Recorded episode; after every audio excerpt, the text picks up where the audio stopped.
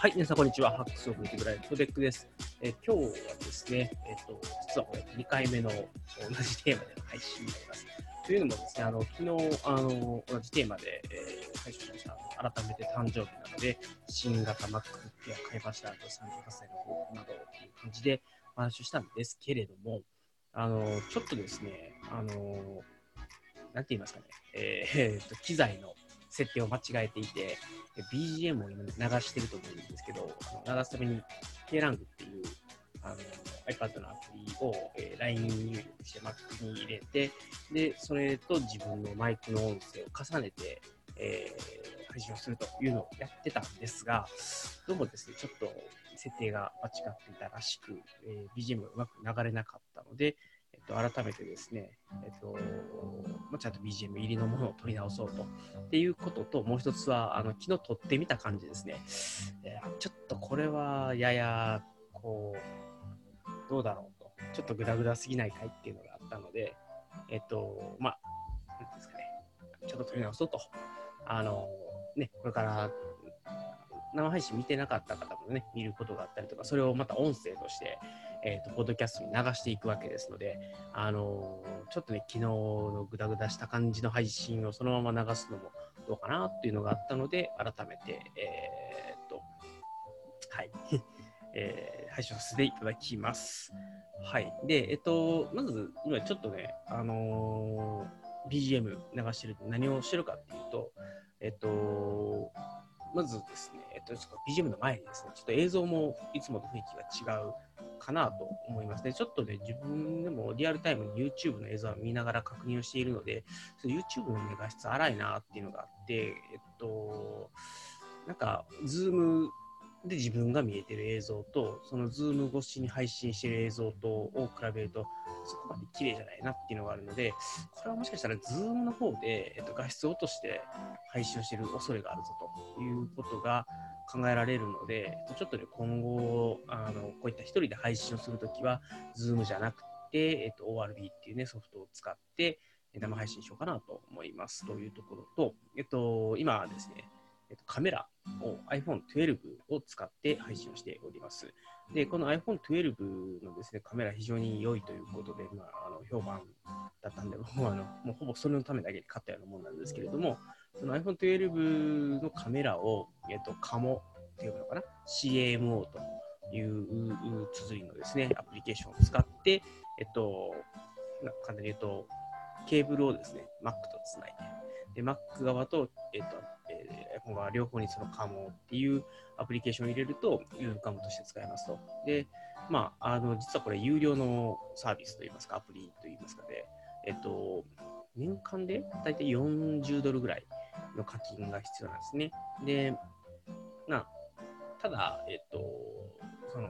ね、何回も何回も使うって考えれば、まあ、年間40ドルだったら、まあまあそこまでめちゃくちゃ高いわけじゃないし、あのまあ僕の Mac のカメラがね、あんま良くないというのもあって、まあ、これだったらね、あの、多少投資をしてでも iPhone12 のいいカメラで配信をするということやろうかなと。で、まあ、それ以外にもともと、あの、自分で一眼レフでね、配信できる、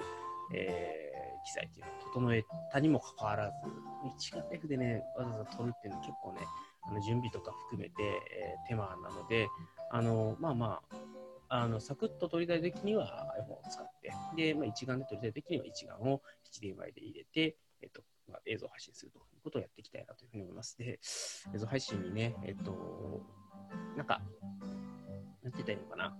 えっと、パワーポイントとか、そういうもののスライドを映す映しながら喋るのには全然全然問題ないんですけど、こういったあの人の映像っていうのを撮って配信するっていうのは、ややですね、ややというか、とてもですね、えっと、画質が。はい、トラブルです。えっと、家族が、はい、乱入してきました。ということで、えっと、改めて、あのこれ、録画、録音もしているので、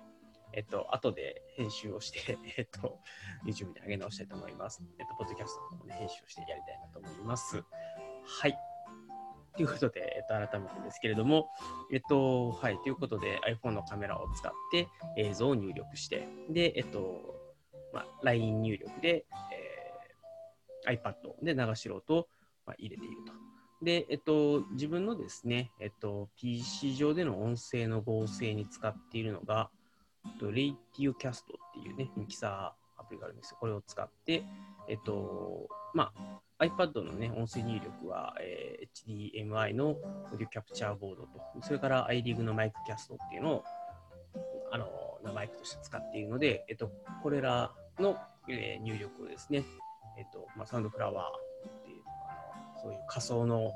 音声デバイスみたいなのがあるんですけど、まあ、そこに出すっていう形にして、でこのサウンドフラワーにチャンネルというやつを、えー、Zoom のマイクの入力にしていると。まあ、それに、そういうふうにやることによって、えっと、まず PC 上で流れている音ですね。えっと、一つは、えー、LINE 入力で入れてきた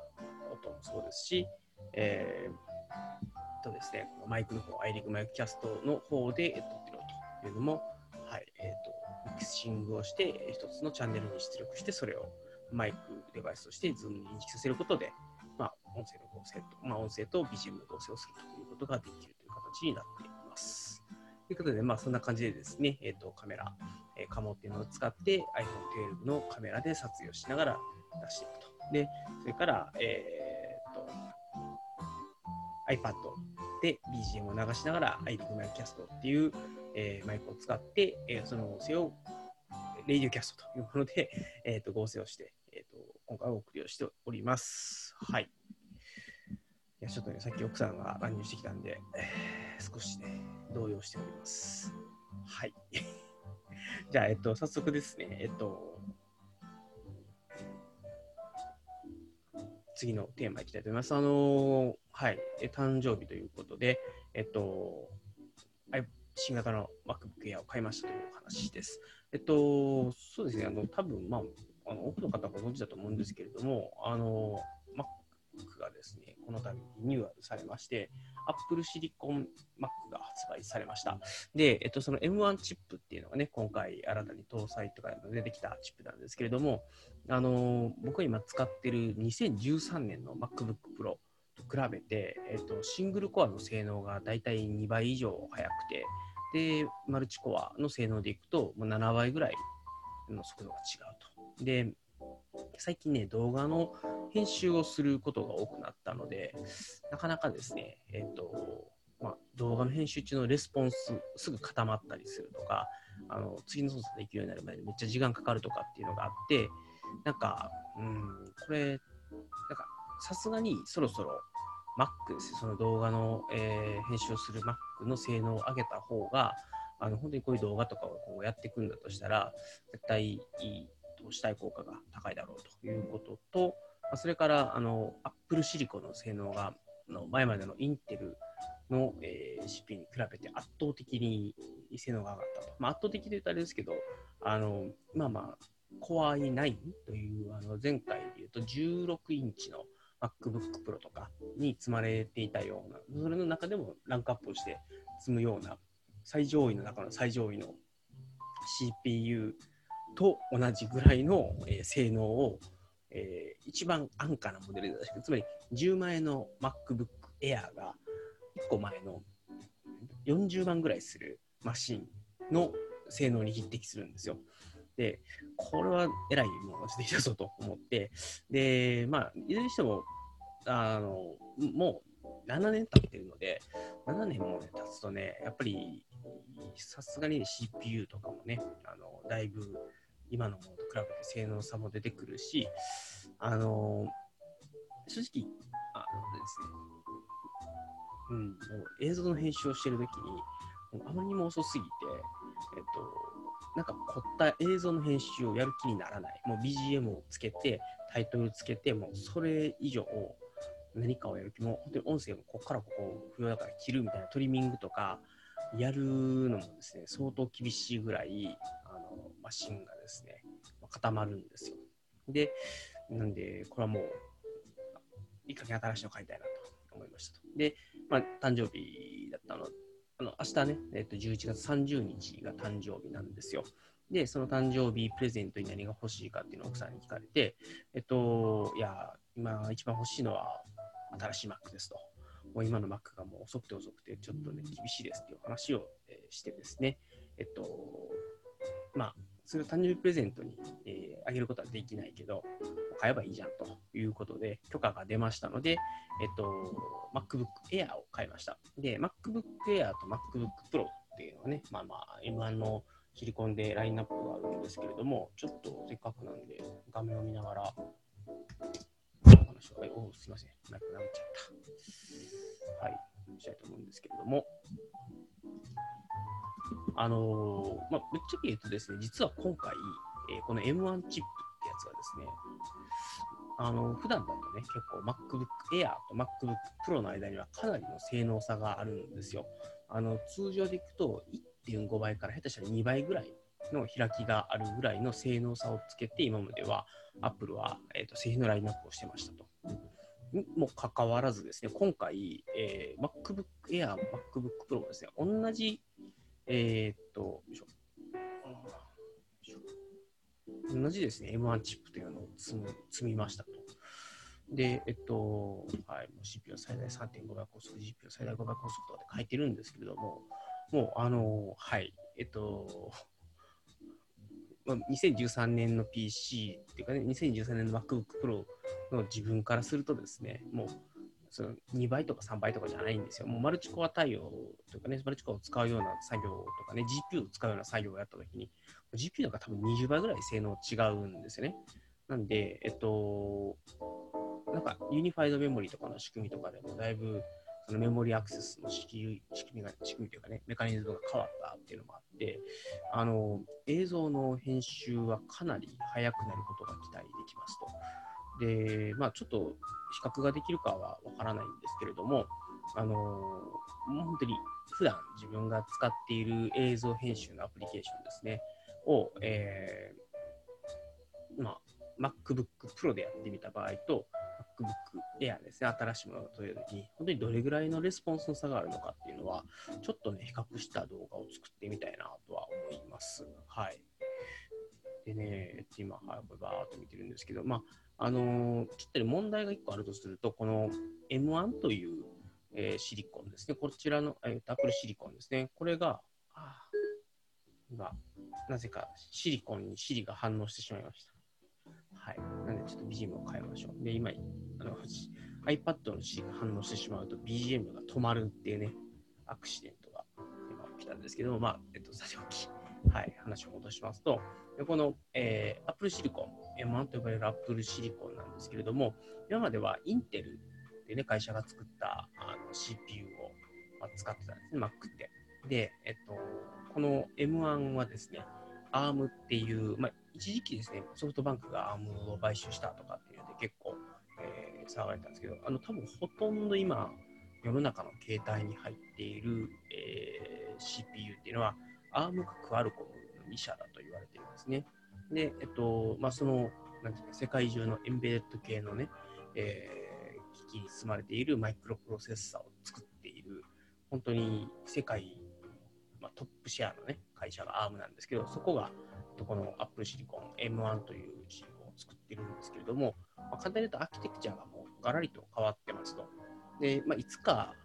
見た世界ではあるんですけれども、もともとあのインテルの CPU、その前は、えーと、モトローラの CPU を使ってましたと。そのモトローラ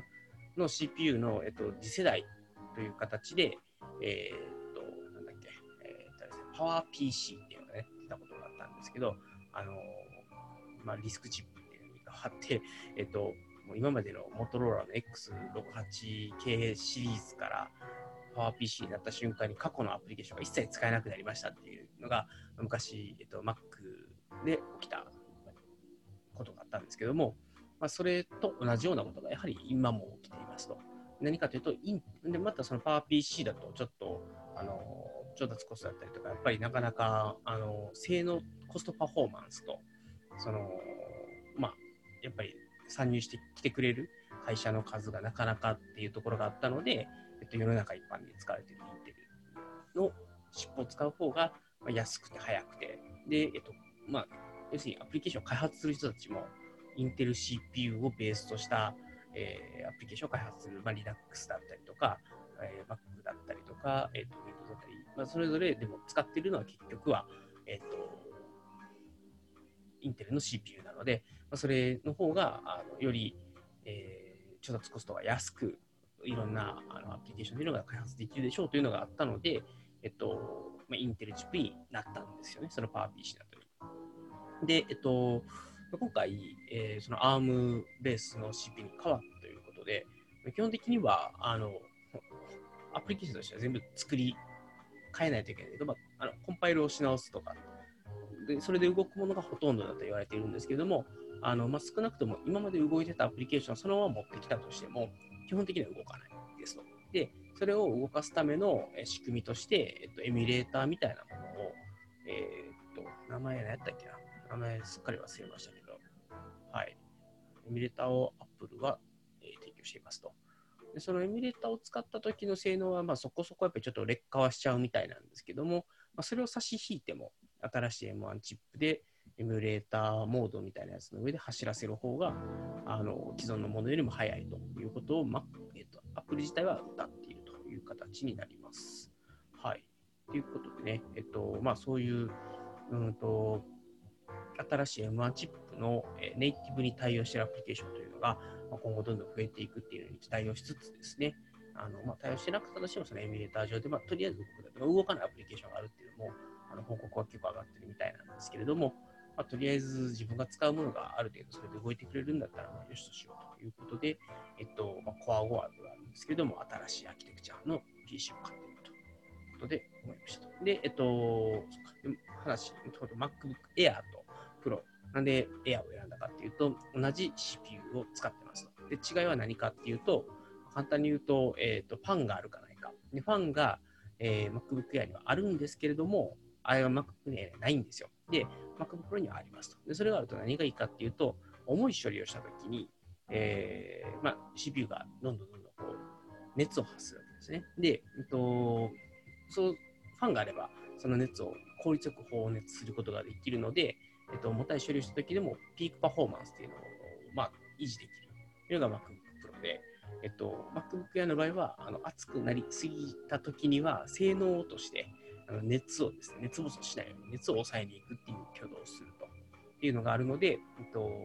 まあ、重たい処理をする人は基本的に Mac Pro の方が、まあ、より早く性能があと処理ができるので、まあ、適しているでしょうというのがあるんですが、えっと、はい。まあ、僕はですね、えー、っと、まあ、簡単に言うと、えー、ファンがない方がこういった収録をするときに、ウィーンって音がね、今も入っていると思うんですけど、なくなるので、えー、まあ、ファンレスの方が良いだろうということと、で、あのー、実際に M1 の、えー、バックの、えっ、と、ゴリゴさんのところの春菜さんがね、え使い始められてるみたいで、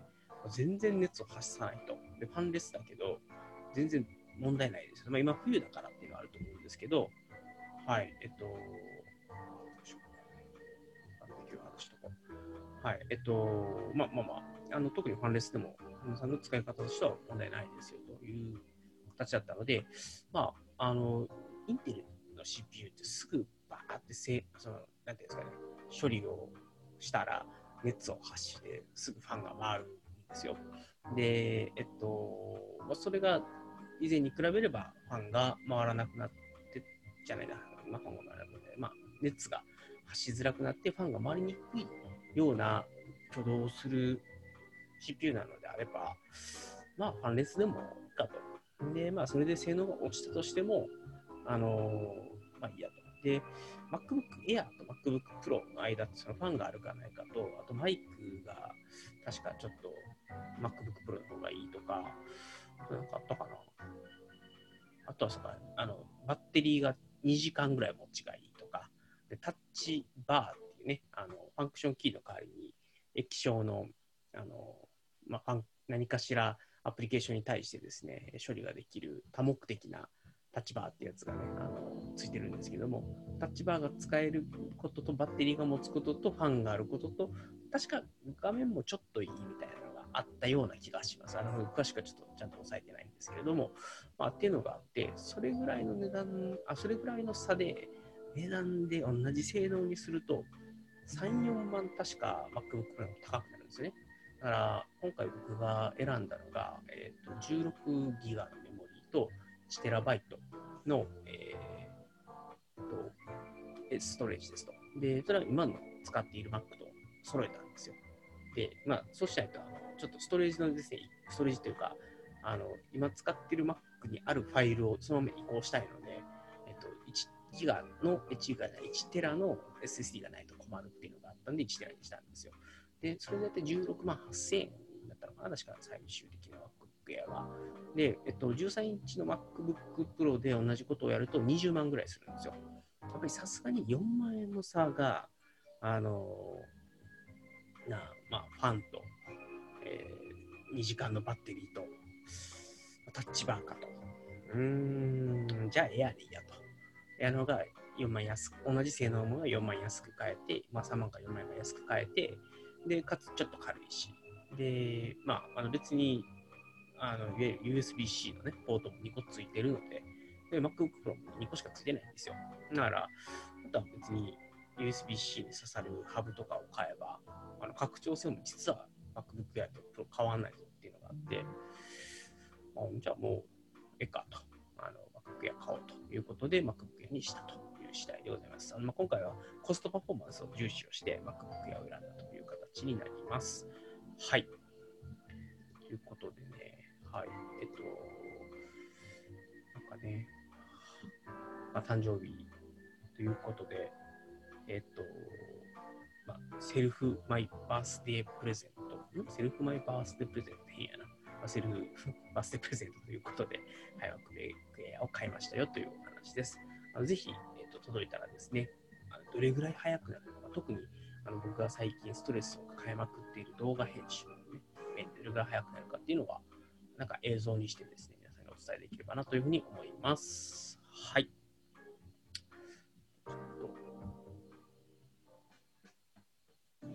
はい、次の話題に移るので BGM を変えてみました。はい、えっと、次が38歳の抱負などということで、えっとね、今、配信している時間22時ちょうどぐらいなんですけれども、2時4分ですね。えっと、あと2時間で、えっと、38歳になります。まあまあ、あの、誕生日なんていうのはね、別に日付が変わる前と変わったという何かが劇的に変わるわけじゃないんですけど、これから自分が書く年齢欄が全部38になるということで、それはそれでですね、まあまあ、なんていうんですかね、やっぱりアラサーからラポンへの移行期なので、えー、少しですね、えー、まあ、感慨深いものはまあ当然あるわけですね。で、えっと、今ですね、えっと、おおよそ、うんと、あ、違う、およそじゃないや、はい、あと2時間で38歳になるんですけれども、あの、37歳になった時って、すごいショックだったんですね。あの、次に36ってなんかまだ35ぐらいやって、35近辺だったんですけど、37になると40歳近辺と、やなと、自分でも思うようになって、ああ、いよいよアラフォーやなと。で、やっぱり去年のあの誕生日以降、あの自分でもアラサーとかね、あの35ぐらいですよっていうんじゃなくて、えっと、まあ、メガネもアラフォーですというようにしてますと。まあまあ、あのだから何かが変わるわけじゃないんですけどね、まあ、いよいよこう自分もそういう、と、まあ、なんだろうな、うんまあ、もともともう若者ブルーとかっていうのはないんですけど、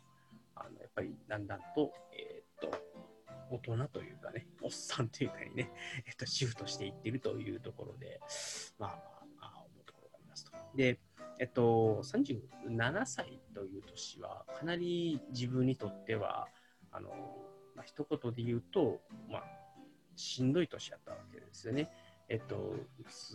になりましたし、あの多分、働いてる量でいくと、今までも割とワーカーホリックな働き方をしてたんですけれども、37歳という年を振り返ると、もうむちゃくちゃアホみたいな働き方をしてたんですよ。朝のね、8時とか8時半とか、下手したらあのもう仕事終わってないけども、7時とかだから働き続け、タスクをこなし、夜の1時、2時まで働き。その間休憩時間が、なんか、ほぼ休憩時間がなしみたいなね、感じです。あの、ご飯を、あの、本当に簡単なものをつまみながら仕事してたみたいな感じで、家にずっとこもりっきりで、家にいるにもかかわらず、家族とほとんど触れ合う時間もなく、仕事ばっかりしてたっていうのが、まあ、うつになる直前のね、状態だったんですよね。で、まあ、それで、うんとまあ、簡単に言えばやっぱり働きすぎということと、えー、それからですね、うんとな環境ですよね。えっと、割とバッシングがきつめというかね、プレッシャーが強めの職場だったので、そのプレッシャーとしんどい働きすぎでもこれ以上入らへんというか、こんなに頑張ってんのに、みたいなところでガツンって言われてしんどくなるっていうのが、まあ、繰り返されて、まあ、いよいよ、まあ、休みなさいということを、え、医者に言われ、えっ、と、でも1ヶ月の休養とか2ヶ月の休養をしたときに、どうなってしまうのかっていうのが自分でも怖かったので、いやまずはちょっと2週間休みましょうという形で、えっと、厳密に休職ではなくて、ただの休暇を、まあ、取るという形で、えっと、2週間休みましたと。で、まあ、ね、その2週間明けで戻ってきたとき、しんどかったんですよ。あの結構治ったかなと思ってたんですけど、やっぱり仕事、明日からかってなったら不安も大きかって、寝れなくなってとか、で、やっぱりいざ蓋を開けてみると、いろんなトラブルが、やっぱり僕がいない間に起きてしまってたわけですよね。まあ、やっぱり、うんと、人が一人ポンと抜けてしまうということは、引き継ぎをどんな、引き継ぎちゃんとやってたとしても、まあまあ大体何かはトラブルんですけど、あの引き継ぎも十分にやる時間がないまま休暇に入っていたので、その間いろんなものが滞ってましたと。で、まあ、それを、まあ、なんとか解決したりとか、で、えっと、要するに、これをやんないと物事が前に進みませんよっていう大きな課題があるんですけど、それをできる人があのいなかったですね、他に。で、あやっぱりこの部分はちょっと余人に変え難いところがあったかというところがあって、あ、やばいなと。ちゃんとここを回すようにしないと、おちおち倒れてられんぞというのもあったんで、えっと、この1ヶ月少々の間に、えっと、そこを埋めれる人を、ま、採用するとかっていうことをまやったりとか、社内を調整して、どういう体制でやっていくかとかっていうのを調整して、えっとま、自分がですね、えっと、外部の人たちとも交渉して、えーまあ、契約とかもね、整えたりとかっていうことをやって、やっと、まあ、だいぶね、安心して倒れられる状態までも、まあ、持ってこれたかなっていうのがこの1ヶ月ぐらいでやって、その中で結構ね、無理をしたんですよ。で、えっと、なんで、まず2週間の休み明けで戻ってきてしんどかったところで、えー、っと、まあまあ、まずそこで服薬をしながら、あの、直しましょうと。働きながら直しましょうということで、産業医の先生と主治医の心療内科の先生とそういう方針でやっていきましょうという話をしましたと。で、薬を飲み出してからかなり調子がね、良かったんですよ。あの、時々副作用でしんどいことはあるんですけど、あの、もう、頭痛と吐き気に襲われて動けないみたいな状態っていうのは、あの、薬飲んだ後一回もなかったんですよ。で、ここ最近やっぱり働きすぎてたっていうことと、またちょっとね、ストレスになるようなことっていうのが立て続きに起こってですね、えっと、ちょっとね、やばかったんですよね。ちょっと、これはもしかしたら再発させるも、再発って言うと変な、まあ、治ってないんで、再発っていうのも変なんですけれども、悪化させてしまったかもしれないっていう思いがったんですよ。で、まあ、ただ、あのー、今、もう一度倒れた時に、えっと、本当にここの部分は絶対に回せないだろうっていうところがあったので、その部分を、まあ、他の人をハイアリングして持ってきて、なんか他の部署の人を持ってきて、で、これこれこういうことをやってくださいねと。で、僕がいなくなっても回る仕組みっていうのが作られれば、安心して倒れられるので、まあちょっと、まずはそこまでは耐え忍ばないとな、みたいな感じで今は働いていますと。で、まあ、それが37歳の、もう本当に最後の最後の状態ですと。で、これから38歳に明日、というかね、まあ、あと2時間でなった時に、じゃどんな1年にしたいかなっていうと、まあ、まずは、あの、直すということに専念したいなと。あの、な、幸いといったらあれかもしれないですけどね、そこまで劇的に、えっと、悪い状態ではないと。つまり、えっと、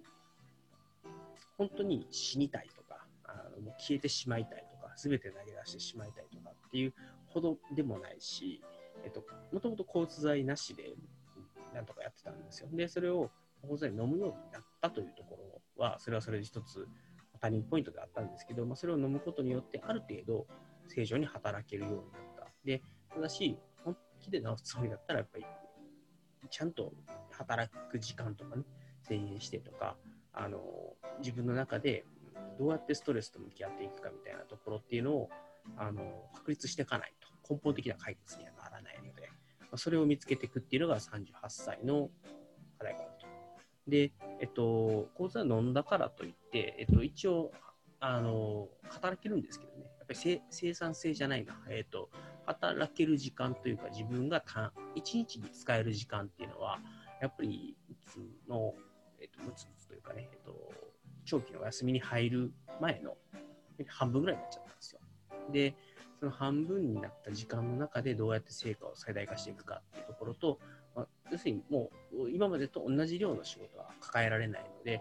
できるだけこう自分じゃなくてもできることっていうのは周りにお願いをしていくっていうことと、まあ、あの自分の役割を、ね、減らしていくっていうことを、まあ、この1ヶ月はそれを結構集中してやってたし、まあ、まずはそこでどうしても自分が抜けられないような場所っていうのをなくしていくで、えっと、できるものからあの外に渡していくっていうことをやって、まあ、幸い、ね、上司も周りの人間もその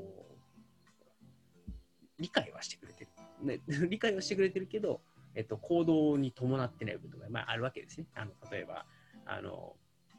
こっちとしてはあの責任を持ってやってほしいところをあの忙しすぎて、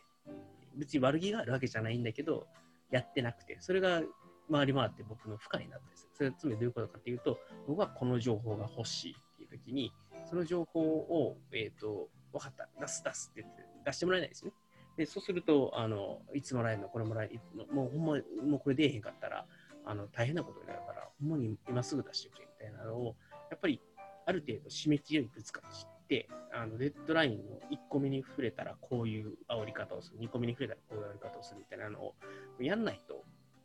そういう連携がうまくてで、それってあのこっちが言った通りにやってくれれば、こっちとしてはもうかける労力ってめちゃめちゃ少なくて済むんですよ。で、僕のことをこう殺してやろうとか、嫌がらせしてやろうと思って、えっと、そういう人たちはそういうことをしてるわけではないんですよ。わかるんですめちゃめちゃ忙しい。僕ももともとそういう感じだったし、その痛い方でよくわかるんだけど、でも、こっちとしては業務量も減らさないといけないし、えっと、ね、やらないと、その仕事をやらないと、あの、本当に多くの方に迷惑かけるようなことがあるんですよ。で、それがなかなかやっぱり、こう、こうみんな、なんとか僕のこと助けてあげようとしてくれてる、いい人たちなんで。でも、それがこうなかなかね、えっと行動に伴っていないところとかがあるのを、まあ、なんとかうまく、まあ、まあ、していかないとなと、皆さんを、えーと、こっちとしてはこういうふうに動いてくれないと、僕はこんだけしんどいんですよっていうお話をしながら、ちょっとずつ皆さんにも改善をしてもらいつつ、自分の中でも、あのそれを負荷を下げていくっていうことを起こしていこうかなみたいな、まあ、ちょっとあの具体的な内容言えないんで、漠然としてるんですけど、まあ、そういうのをちょっとやっていかないかなと思ってますと。で、えっとまあ、もう少しちょっとまとめると、38歳の抱負としては、えっと、まずは、あの、ゴーイングコンサーンの働き方というかね、えっと、本当に自分がやるべきことに注力していく。要するに半分しか、えっと、アウトプット出すリソースがない状態で、ちゃんと最大限の結果を出していく。それでやっぱり半分とかね、3分の1とか4分の1とかにアウトプットが落ちちゃうっていうのは、極力避けたいので、それは半分の時間しか働けないけど、アウトプットとしては7割、8割ぐらいは、あのまあまあ、ちゃんと期待値通りのものが出てるけど、残りの3割はもう諦めるとかね、あのどんだけ自分のその限られたリソースをうまく使って働いていけるようになるかっていうのは、ちょっとこの1年の課題かなというふうに思ってます。あのそんな多分2ヶ月、3ヶ月ね、で治って元の働き方ができるようになるような状態だったら多分今薬飲んでないのであのまずはそういう幻想は捨てて、多分今の状態っていうのがある程度長期化をするということを見越した上で、えー、今の自分ができるということをもうちょっと突き詰めていきたいなと。まあ、効率性を上げるというよりは、あのより自分のリソースを有効活用して、えっと、まあ、なんですかね、コアコンピタンスというのがいいのかわかんないですけども、あの自分じゃなきゃできないようなところにできるだけアウトプットを集中させていくということをやりたいなということと、あの今一箇所だけちょっと本当にどうしても抜けられないクリティカルな部分っていうのがあるので、そこに、えっと、別の人を持ってきて、えー、その人を育てて、えー、自分が抜けれる状態を作る。あ抜けれるというかね、僕が倒れても大丈夫な状態を作るというところまで持っていければ、まあ、でもいろんなことが楽になるかなと思っています。はい。で、まあ、もう一つ、そういう意味では、えっと、仕事一辺倒にならないっていうことも、ちょっと考えたいなと思っていて、この YouTube だったりとか、ポッドキャストとかブログとかね、そういう活動っていうのは、とてもね、いい気晴らしになるんですよ。で、ついつい僕もね、楽しいから、あの、喋ったりとか、配信したりとかっていうことに、えー、時間割きがちなんですけど、本当はこれを、やっぱりちゃんと体系立てて、ブログにまとめていってとか、あのどういうふうにフローで流してる情報をアーカイブというかね、ストックに落としていくかということも、ま、考えたいなと思っているし、これをやった先に何があるのかっていうのも、ちょっともうちょっと考えながら活動したいなと。まあ、簡単に言うと、電子書籍出すとか、あの、東京大学研究会みたいなんで勉強会っていうのをもっと盛り上げていって、なんか、うん、趣味でやってますって、まあ、言うのもまあまあ悪くはないと思うんですけどね。なんか、うん、やっぱり情報発信とか、そういう勉強会とかをやるんであれば、やっぱり自分の自己満というよりは、ぱりちゃんと周りでそれをこうウォッチしてくれてる人たちに対して何かリターンができる。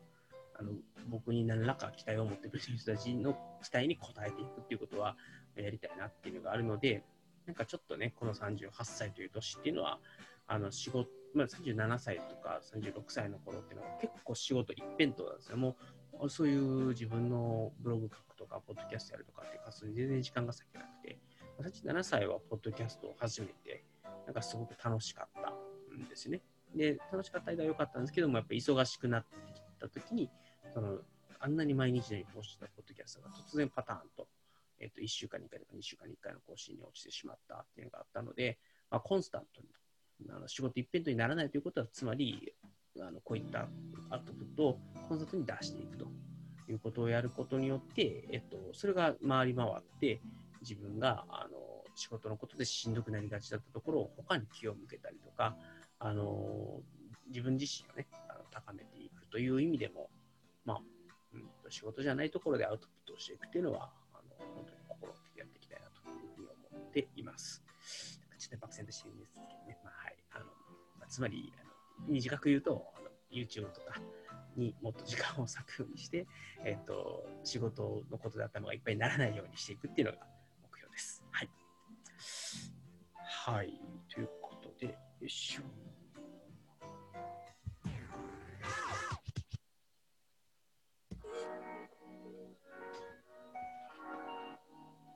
はい。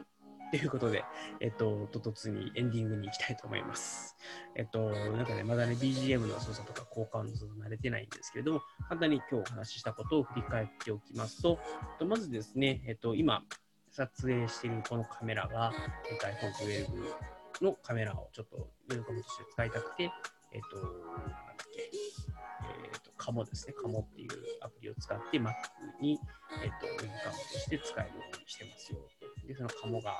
あ、そうだ、カモ、あれなんですよ、40ドル年間のサブスクリプションなんですけども、あの今、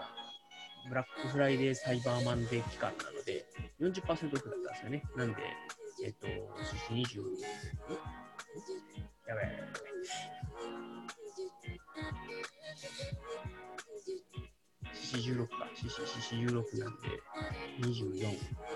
です。はい、24ドルで、えっと、年間購読ができたので、まあまあ3000円ぐらいでね、えっと、本当にすごくこうウェブカム、iPhone をウェブカムとして使うためにいろんな機能が使えますね。例えば、ポートレートモードが使えたりとかっていうのがあるので、あの、いい感じの映像を、えっと、iPhone のカメラを最大限活用して、配信をしていくっていう時には、とても使えるサービスアップなんじゃないかなと思っているので、僕も活用していきたいなということと、あの、今、音声といいますか、えっと、音声の入力は iLeague Miccast HD っていう、あの、ポッドキャストの収録をするために iPhone につなげるカメラとして買ったんですけども、それ USB で、えっと、これまた PC につないでやれば、PC のマイクとしても使えるということで、えっと、iPhone12 と iLeague Miccast を使って今配信をしてますと。で、BGM は、えっ、と、KLang2 というアプリが iPad にあるんですけども、それを使って音のポン出しをして、それを LINE 入力で、えー、Mac に打ち込んで、その Mac の LINE、Mac に、えっと、HDMI のね、キャプチャーボード Q でいう LINE 入力と Edit My Cast っていうの、この2つをですね、Mac 上で、えー、Radio Cast というアプリと、あのサウンドクラウドアプリを使って、えっと、ミックスした音声をズームに打ち込んでいった。で、それがそのまま、えー、配信されて、今ですね、皆さんのところに、えー、ズーム系の生配信が流されつつ、えっとまあ、そこに音声と BGM の両方が載っているという形になっているのではなかろうかと思います。はい。っていう話をして、で、えっと、まあ、誕生日ということで、奥さんとね、話をして、私、ま、甲子園という話をしたら、まあ、買ったらええやんということで、えっと、私はこう買うことになりましたと。で、まあ、それは MacBook Air を選んで、まあ、その理由が、あの、コストパフォーマンスが MacBook Air の高いですよと。まあ、あの、ファンとかね、タッチバーとかいらないんだったら、MacBook Air の方が安くて、今回は同じ性能なのに3、4万安く MacBook Air を買。ファンの部分ね、どう評価するかだけかなというふうに思います。で、えっと、で、なんで新しい Mac が欲しかったかっていうと、最近動画をやるようになったんで、その動画のですね、編集がむちゃくちゃ今の Mac が2013年の Mac なので、むちゃくちゃ遅いし、あの、書き出しも遅いですよ。あの、まず編集作業自体もとてもストレスフルだし、書き出しってめちゃくちゃ時間がかかるんで、するとね、あの、多分アウトプットするときに、これらの時間が、例えば、10分の1とかに下手したらなるわけですね、今の新しいものを使うと。もうそしたら、アウトプットの頻度もっと上げられる可能性っていうのがすごい高いんですよ。あのあちょっとめんどくさいなって思って、ついつい先送りしがちっていうのも、そのちょっとしためんどくささがちょっと時間がかかるとかっていうので、えっと、やりがちなので、えっとまあ、そういうものがですね、えっと、新しい Mac を使うことによってより快適にできるようになれば、あのまあ、おそらくアウトプットの頻度も上げられるんじゃないかあるいは、あの動画のね、えっと、編集作業がもっと快適になれば、今までできなかったようなですね、広く入れるとかね、そういうのができるようになって、えっと、より皆さんに伝わりやすい映像がお届けできればいいな、なんてことも、え、思ってやっております。はい。で、えっと、それから、えっと、別のお話で38歳の抱負ということで、えっと、まあ、今まではね、アホみたいに働いて、えっと、やってきたんですけども、えっと、これからはちょっと、ですね、力を抜けらないですけれども、限られたリソース、もう今は働きたくても働けない状態なので、えっと、その限られた働ける時間とか、限られた体力の中で、どうやってアウトプットを最大化していくかということをやっていくという、まあ、つまり、えっと、自分にが集中すべき仕事に集中していく、そうじゃないものをどんどん周りに渡していくとか、で自分が倒れる恐れがある人間なので、クリティカルパスになっているようなところ、クリティカルパスじゃないな、ポイントになっているようなところっていうのに対して、えーとまあ、他の人を育てて、えー、自分が倒れても大丈夫な状態になっているということ。でそれから仕事一辺倒にならないように、えー、こういった YouTube とか、ポッドキャストとか、ブログとかのアウトプットを、まあ、頑張っていくというようなことができればいいなというふうに思っております。はい。ということで、はい。えっと、じゃあ最後ですけれども、あ、そう、一点だけですね、お便りを紹介しておきたいなと思います。はい。えっと、はい。まずですね、えー、と井戸さんですね。毎度おなじみ井戸さん。あの、ラジオの方ね、聞いてくださってよかったら、毎度おなじみ井戸さんなんですけれども、えっと、倉下さんのね、と対談をした Life is Dead クラスさんとこの10年のライフを振り返るという回に対していただいたコメントですが、はい。これがね、またな、よいしょ。お、あ、やばい。あと出てこないな。あれ、江戸さんのコメントが出てこないぞ。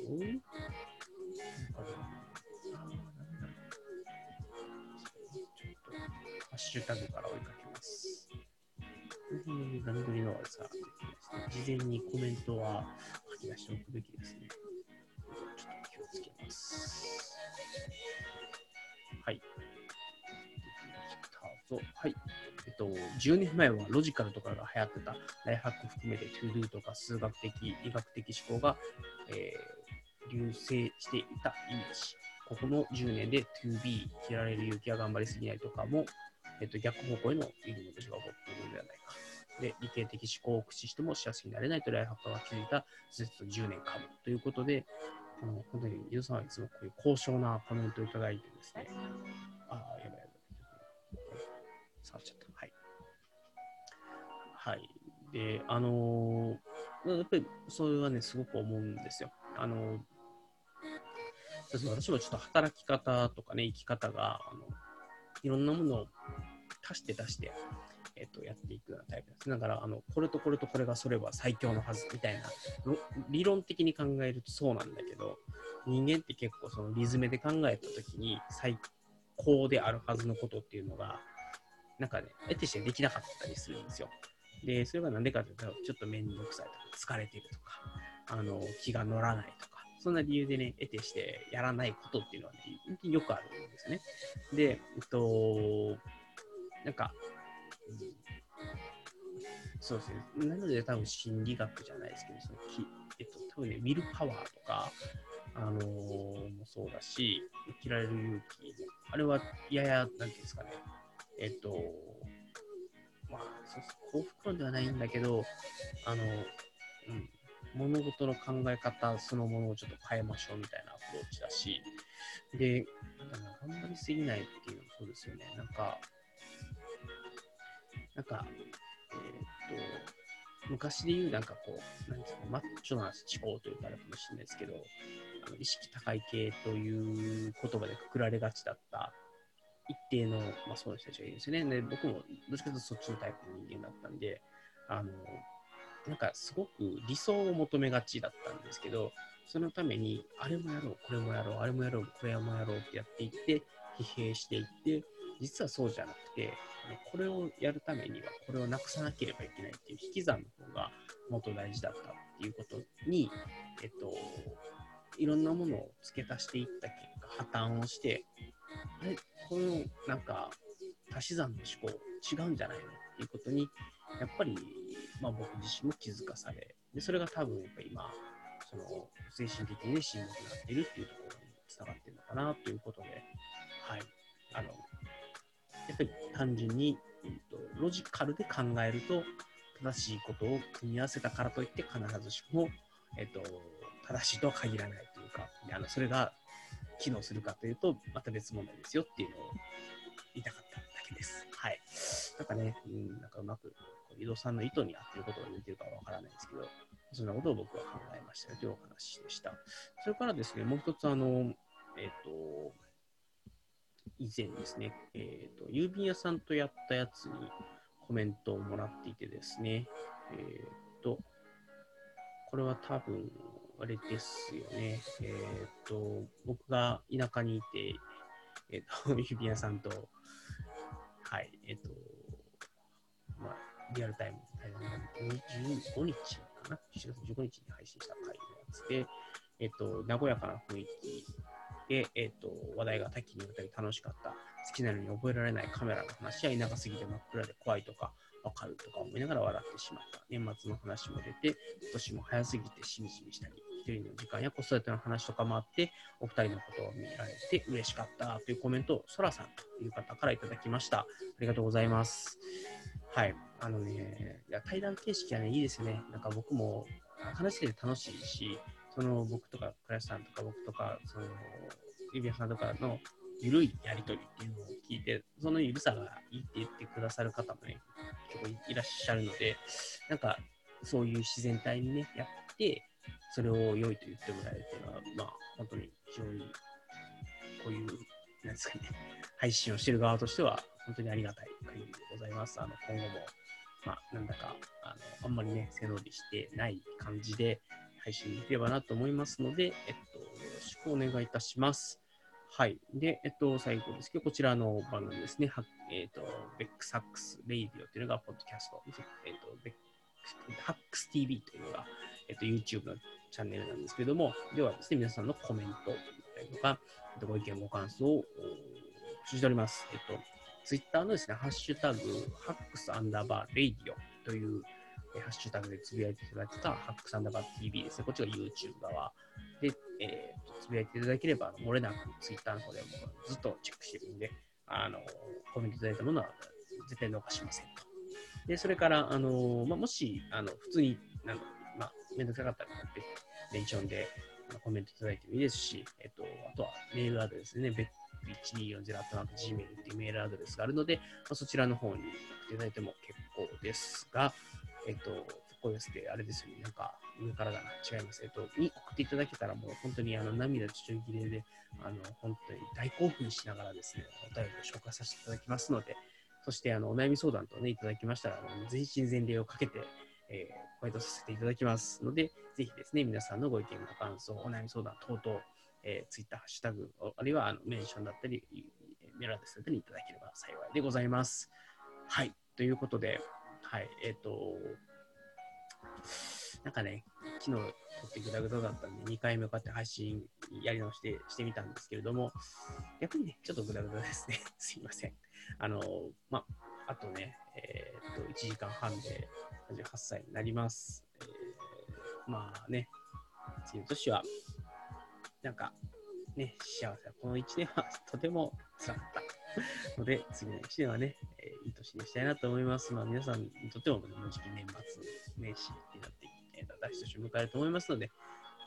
ね、えー、ぜひ皆さんと共に幸せな人生を歩んでいけたらなと思います。えー、とそれでは最後までお聴きいただきましてありがとうございました。えー、とまた次回お会いいたしましょう。それではさようなら。